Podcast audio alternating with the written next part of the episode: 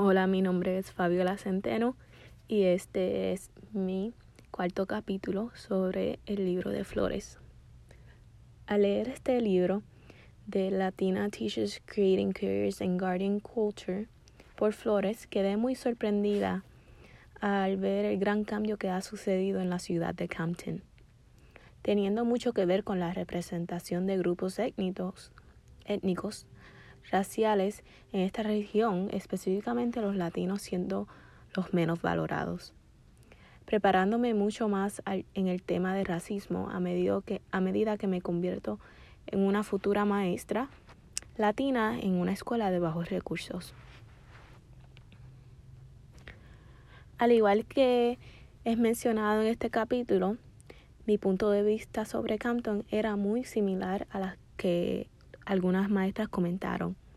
Esta ciudad yo la relaciono mayormente con la película Straight Outta Compton, especialmente, específicamente los afroamericanos.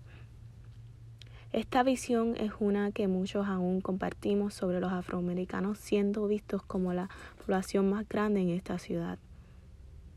Todo esto siendo identificado con el término controlar imágenes del espacio que es una imagen realizada en la ubicación geográfica física.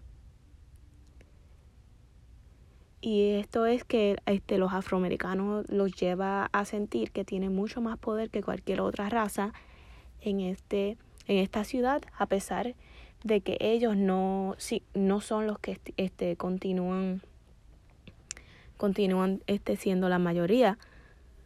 Y este, podemos ver en este capítulo que ya los, este, los latinos han sobrepasado los afroamericanos en esta ciudad, pero esto no impide que los afroamericanos este, sigan sintiendo ese poder de estar en control en, la, en esta ciudad. Y este, esto puede ser, podemos, lo podemos ver como algo no tan negativo, pero en realidad sí lo es. Comenzando con las maestras latinas a ponerlas en una posición muy incómoda en su trabajo en relación al racismo. Me pone muy triste al leer que esto sigue sucediendo en esta ciudad, Campton, y en otras ciudades. Eh, y esto, esta es una de las muchas cosas que contribuye a la gran batalla que seguimos teniendo en el día de hoy en referencia al racismo.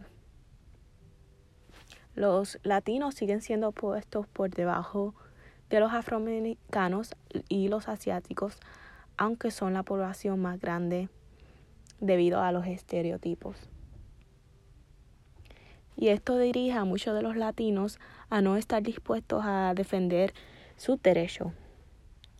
Y este a esto me refiero de que no, como los padres de, de los niños que están en las escuelas, a veces ellos no, no se sienten este, capaz de hablar lo que los está incomodando, de cómo se sienten, o de algunos cambios o este, una opinión que tienen sobre la escuela simplemente porque sienten esta intimidación y usualmente pone la excusa de sus este, documentos, que sí puede ser una excusa, pero también tiene que, mucho que ver de cómo este, se sienten en la sociedad que viven y el miedo que sienten este, sobre los afroamericanos que están esta, en su ciudad.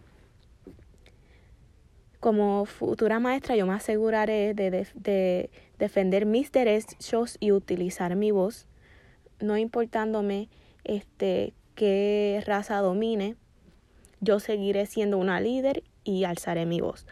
También quiero que este, los padres de mis estudiantes, mis estudiantes, expresen sus opiniones y cualquier esta idea que puedan aportar a mi salón, no importando qué raza tengan ni de dónde vengan.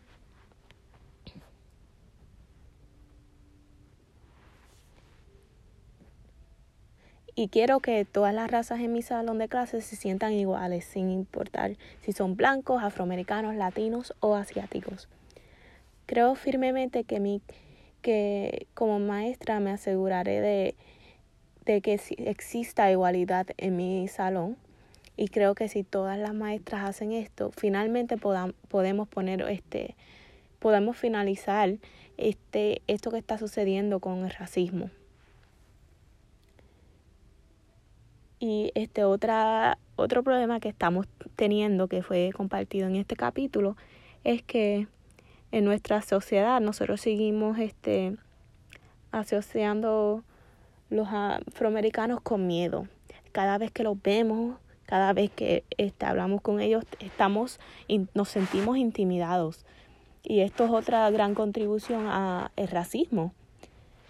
Eh, en las noticias, sé que muchos de nosotros hemos escuchado cuando este, un policía ha llegado a una situación donde han sido llamados para ayudar y ven un afroamericano, instantemente lo que hacen es dispararle. Y tristemente ese afroamericano queda sin vida y después al saber los detalles de la situación nos enteramos que él simplemente estaba tratando de ayudar o parar esa, ese conflicto que estaba sucediendo. Y en realidad no tenía nada que ver con el problema que estaba sucediendo, él simplemente estaba tratando de ayudar. Y es muy triste que solamente por su color y su raza haya morido de esta forma, sin ser culpable.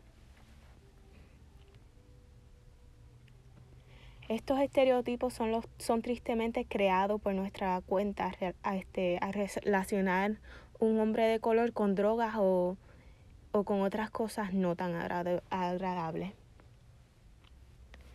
Y esto a veces no, este, también puede aplicar a otras razas. Esto me refiero a los latinos, que también pueden ser vistos como personas peligrosas que son parte de una pandilla.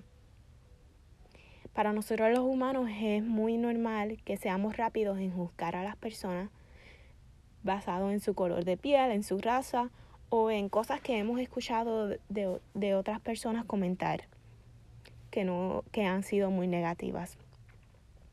Pero como maestras podemos cambiar esta costumbre ya que nosotras somos las que establecemos un ejemplo en nuestro salón.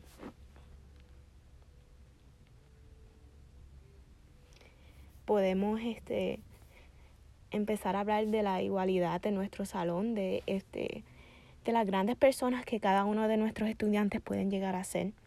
Y podemos inspirarlos a no ser miembros de una pandilla y tener un futuro brillante, no importar su raza, incluyendo un título universitario y un trabajo muy bien pagado.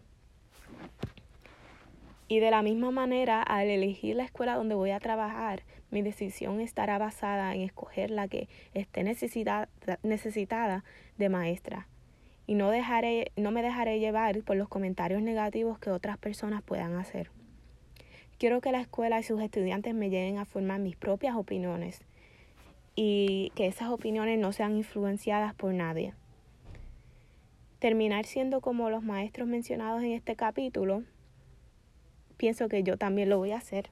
A esto me refiero de que este, algunos de ellos, a, pesar de que han recibido muy, este, comentarios negativos a empezar a trabajar en una escuela ahí en Campton, ellos terminan siendo esos maestros que no quieren salir de ahí, ya que ven lo importante y lo beneficioso que pueden ser en las vidas de los estudiantes. Los niños no tienen la culpa de lo que esté sucediendo en sus ciudades y como cualquier otro estudiante merecen tener una gran maestra que está ahí para apoyarlos y motivarlos y educarlos de la forma correcta. Creo que hoy este que creo que no hay tal cosa como la raza como una específica raza siendo la que domina y tiene poder y control sobre lo que sucede en un distrito o una escuela. En mi salón de clases nadie tendrá que preocuparse por su estatus legal en ningún momento. Todos los padres y todos, los y todos mis estudiantes en mi salón podrán expresar en cualquier momento cualquier incomodidad que tengan, preocupación o cosas que quieran contribuir a mi salón. Quiero ser esa maestra que contribuye a poner este, un fin al racismo y motivar a todas a todas mis compañeras de trabajo, a todas personas que a todas las personas que yo pueda hablar con a que hagan lo mismo. Gracias por escuchar mi podcast. Que tengan un buen día.